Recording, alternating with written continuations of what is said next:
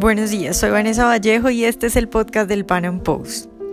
En Colombia ya se ha establecido una coalición de derecha o de centro derecha porque al menos uno de los candidatos niega ser de derecha y dice que es de centro.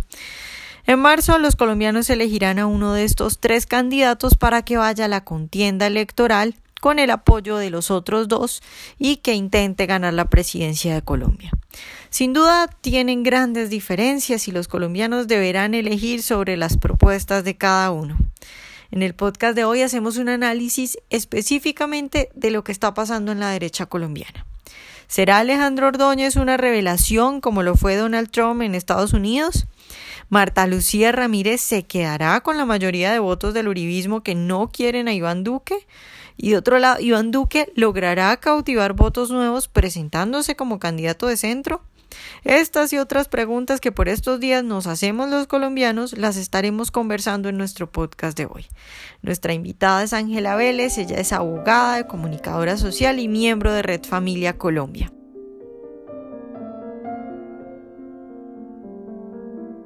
Ángela, buenos días y muchas gracias por estar hoy con nosotros. Buenos días, buenas noches Vanessa, ¿cómo estás? Muy bien, bueno, pues Ángela, mi idea hoy es invitarte para que hablemos un poco de la coalición del no y un poco pues del panorama político que hay en Colombia. Y quiero empezar preguntándote por eso, por la coalición del no. Ayer tuvimos la noticia de que sí va a haber coalición. Ahora los colombianos van a tener que elegir uno de los tres candidatos para que sea el presidente de la derecha o de la centroderecha, según como lo quieran llamar y que vaya a las presidenciales. Entonces quiero empezar pidiéndote que hagamos un análisis sobre los votos o, el tipo de votante que podría tener cada uno de estos personajes. ¿Cuál es el tipo de votante de Iván Duque? ¿Cuál es el tipo de votante de Marta Lucía? ¿Y cuál es el tipo de votante de Alejandro Ordóñez? Pues mira, yo lo que veo es que claramente pues la coalición, digamos, si era importante pues eh, que se aglutinara, digamos, quienes van a hacer la contraposición a la izquierda pues más radical, por, por no decir otra cosa, que, que está del otro lado y a la que pues nos vamos a enfrentar. Eh, pero claramente dentro de la coalición pues hay tres tendencias bien pues hay tres tendencias especialmente dos bien diferentes. Yo pienso que eh, Iván Duque pues el votante de Iván Duque es un votante más liberal. Ese centro que él habla es un centro esa nueva esa tercera vía claramente todos sabemos porque además lo han expuesto eh, varias veces quienes eh, se consideran de la tercera vía, ese es un centro izquierda, digamos que un poco más moderado y él plantea pues al ser del centro democrático eh, pues busca aglutinar a todos aquellos que son uribistas, pero claramente yo creo que el votante de él es más un votante más liberal, en, no tanto en lo económico como en, en todos los temas de valores, ese, ese tipo de cosas. Eh, pienso que es también el votante que cree que le gusta de pronto el Estado más grande, que intervenga más, sí, es el típico liberal, eh, que de pronto no entiende bien que, que realmente lo que plantea Duque es más un centro izquierda. El votante de Marta Lucía es parecido al de Duque, pienso yo, eh, aunque ella aparece del, del Partido Conservador, pues ella en sus orígenes siempre estuvo un poco más hacia el lado del, del, liberalismo y el votante, el, típico conservador, no creo que sea el votante de Marta Lucía, yo creo que y menos en este en esa coyuntura donde eh, el conservador se siente un poco acéfalo en quienes lo representan.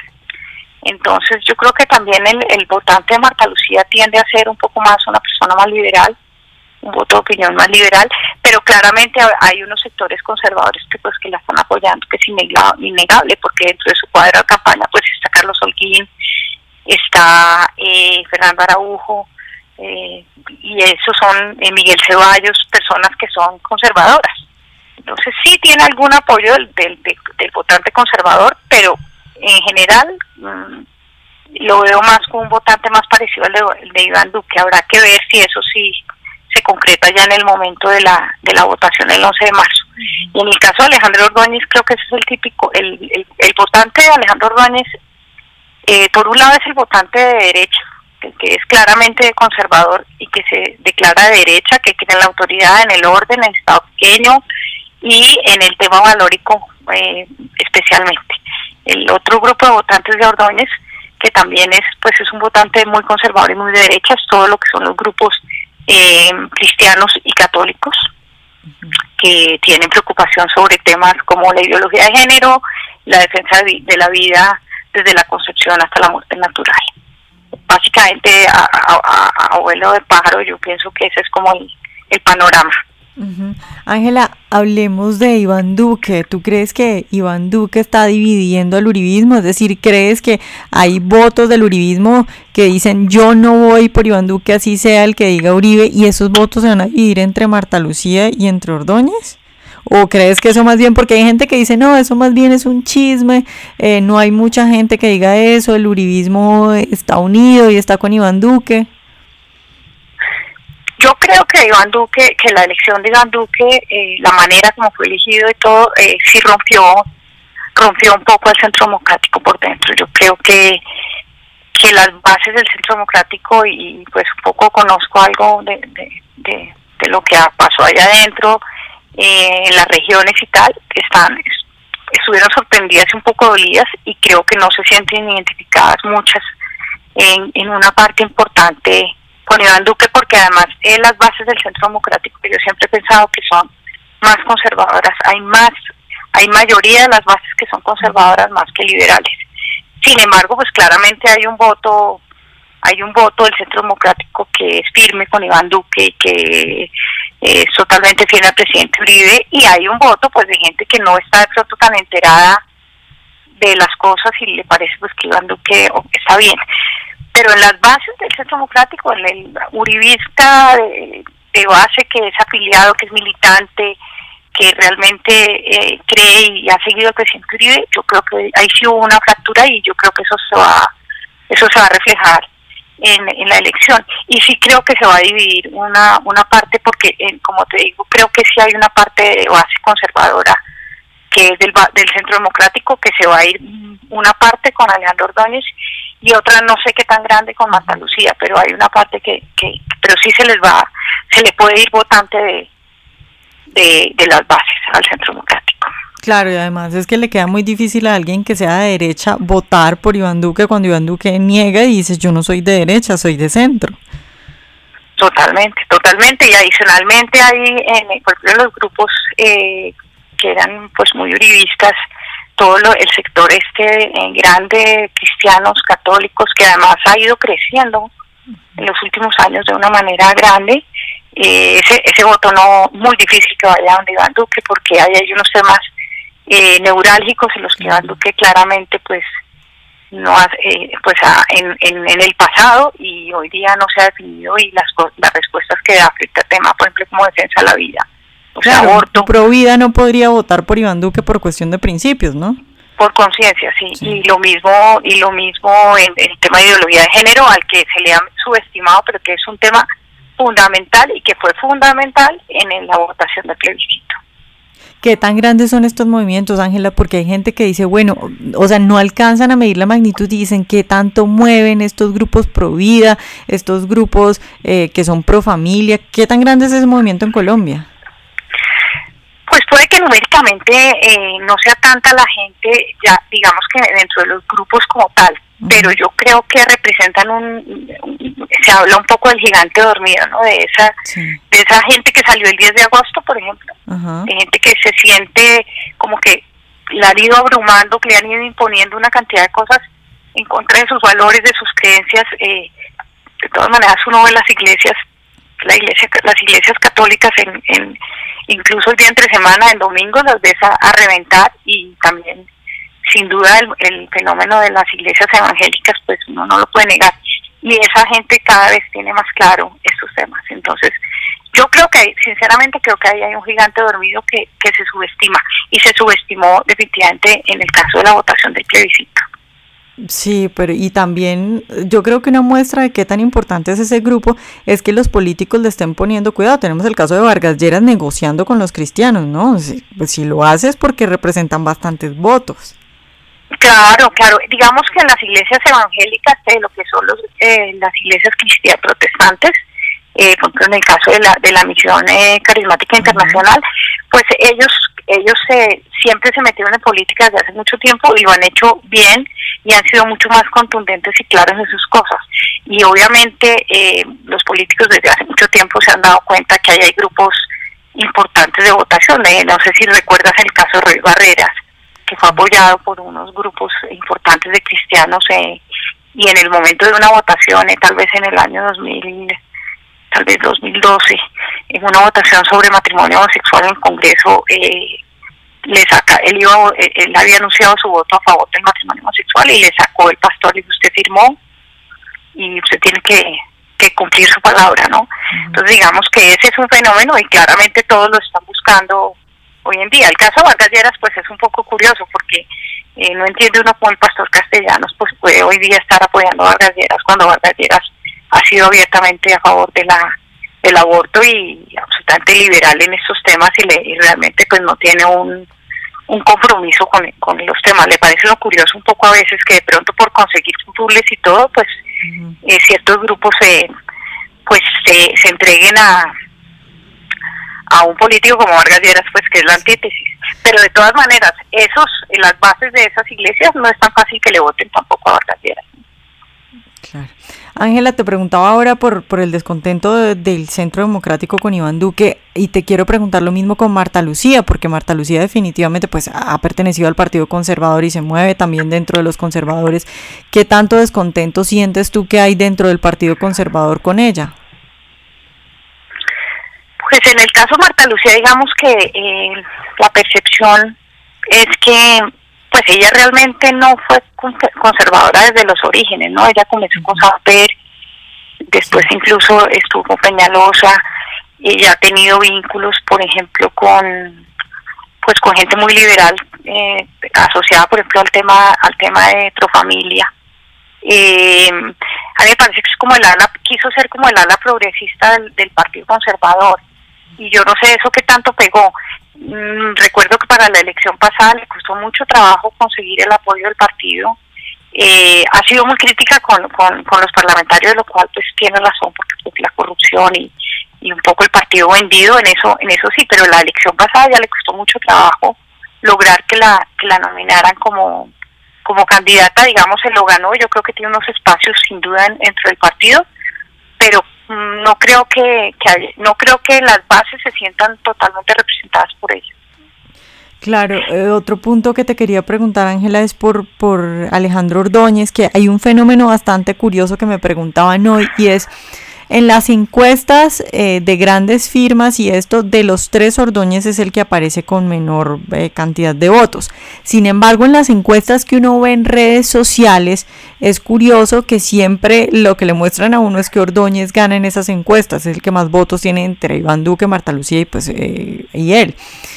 ¿Crees tú que de pronto hay un fenómeno de voto escondido? ¿Crees tú que por este señalamiento de, de ay, derecha cavernaria y retrógrado y todas estas cosas, hay gente a la que de pronto le da pena decir que va a votar por Ordóñez, pero efectivamente lo va a hacer porque un poco eso fue lo que pasó con el plebiscito, ¿no? Es decir, nosotros, bueno, yo por personalmente no creía que fuera a ganar el no por las encuestas, pero ganó. ¿Tú crees que hay voto escondido ahí con esto de Ordóñez? Sí, pues desafortunadamente, digamos, las encuestas eh, pues han perdido eh, el prestigio y la credibilidad y no solamente en Colombia sino pues en, en muchos países nada más pensando en el tema de, Estados Unidos. Exacto digamos que eh, el tema de, las encuestas a veces también influye en, la, digamos los sitios donde se escogen las donde se hacen las encuestas y también la manera de preguntar. Yo yo, yo trabajé en un, tiempo en, eso y, y, digamos que influye mucho cómo pregunta la persona no solamente la pregunta que se hace sino cómo la pregunta. Yo creo que hay un, definitivamente sí creo que las pareciera que quisieran ahogar, ahogar eh, como a Ordóñez, como que no aparezca, eh, porque en la medida que tú veas que el candidato, pues no, que la gente sienta no ese candidato porque me guste, pero no le veo futuro, entonces el tema del voto útil. Pero sin duda yo creo que ahí es donde se va a manifestar el gigante dormido, porque yo sí creo que hay un tema de voto eh, vergonzante, en muchos muchos casos gente que no lo dice, muchos casos gente que nadie le pregunta y muchos casos gente que dice yo no me atrevo a decir que voy a votar por él, pero realmente el que me gusta es él porque yo lo que sí quiero es que este país no caiga en manos del comunismo y el único que dice las cosas es él. Y claramente en el caso de la Colombia creyente que él se refiere mucho a ese a ese grupo de gente, ahí hay un voto importante. Creo que no está reflejado en las encuestas y es el caso muy parecido al de, la votación de plebiscito, que hablaban de 70 de 70% por el sí y 20 por el no aproximadamente y mira lo diferente que es un poco lo que pasó con Trump. Y en Trump fue lo mismo. En Trump fue la gente que posiblemente no era capaz de decir que iba a votar por Trump pero votó por él porque había un descontento y un cansancio y una angustia porque un poco lo que ha pasado eh, tanto en Estados Unidos y yo creo que en Colombia también es que como que eh, unas minorías vienen ahogando un poco al sentir de las mayorías. Sí, porque Trump, decía lo que lo que la gente no se atrevía a decir, pero era lo que pensaba, que es también un poco lo que pasa con Ordóñez a veces. Exactamente, exactamente. Y el tema definitivamente de valores, el tema de vida, obviamente en Estados Unidos pues es mucho más grande porque allá pues ya las consecuencias de todas estas décadas de, de la legalización del aborto, por ejemplo, pues sí han tenido un impacto y hay gente muy poderosa y muy muy organizada dentro del movimiento pro de Estados Unidos más que en el de Colombia. Entonces yo creo que todos esos temas influyen. Mira que en Chile también pasó lo mismo. En Chile pasó con José Antonio Casta, que era un, eh, un candidato también totalmente que hablaba imposible, eh, pues, hablaba inclusive de que porque había que sentir vergüenza, que la derecha se sentía avergonzada de, de decir que era derecha y lo, lo ahogaba con un 2% en las encuestas frente a un Piñeira pues muy fuerte y finalmente sacó un 10% que fue una votación importante para una persona mucho menos conocida en Chile que Alejandro Ordóñez, ¿no? porque es que Alejandro Ordóñez pues tuvo un cargo muy importante y adicionalmente pues ejerció un papel como muy eh, por lo menos muy polémico. Sí, sí, él es muy conocido. Entonces, de todas maneras, es más conocido que, que, lo que era Cast, y, y Cast logró un 10% que fue frente a, frente a otro de derecha, digamos, en, términos eh, relativos, pero Piñera pues sí es de derecha, o, o planteaba por lo menos que era de derecha. ¿no? Ángela, el, el, que va punteando en las encuestas siempre es Sergio Fajardo. ¿Tú qué crees? ¿Crees que él es la verdadera amenaza que tenemos, que es el verdadero candidato de las FARC? ¿Crees que va a pasar a primera vuelta? ¿Cómo ves eso? No, yo la verdad creo que el caso, yo no sé, pues yo lo que lo que veo un poco es que Sergio Fajardo es el típico, el típico, la típica espuma. Creo que atrae a cierta gente, llama, pero pero no creo, creo que además también lo inflan en las encuestas, creo que aparece un poco inflado.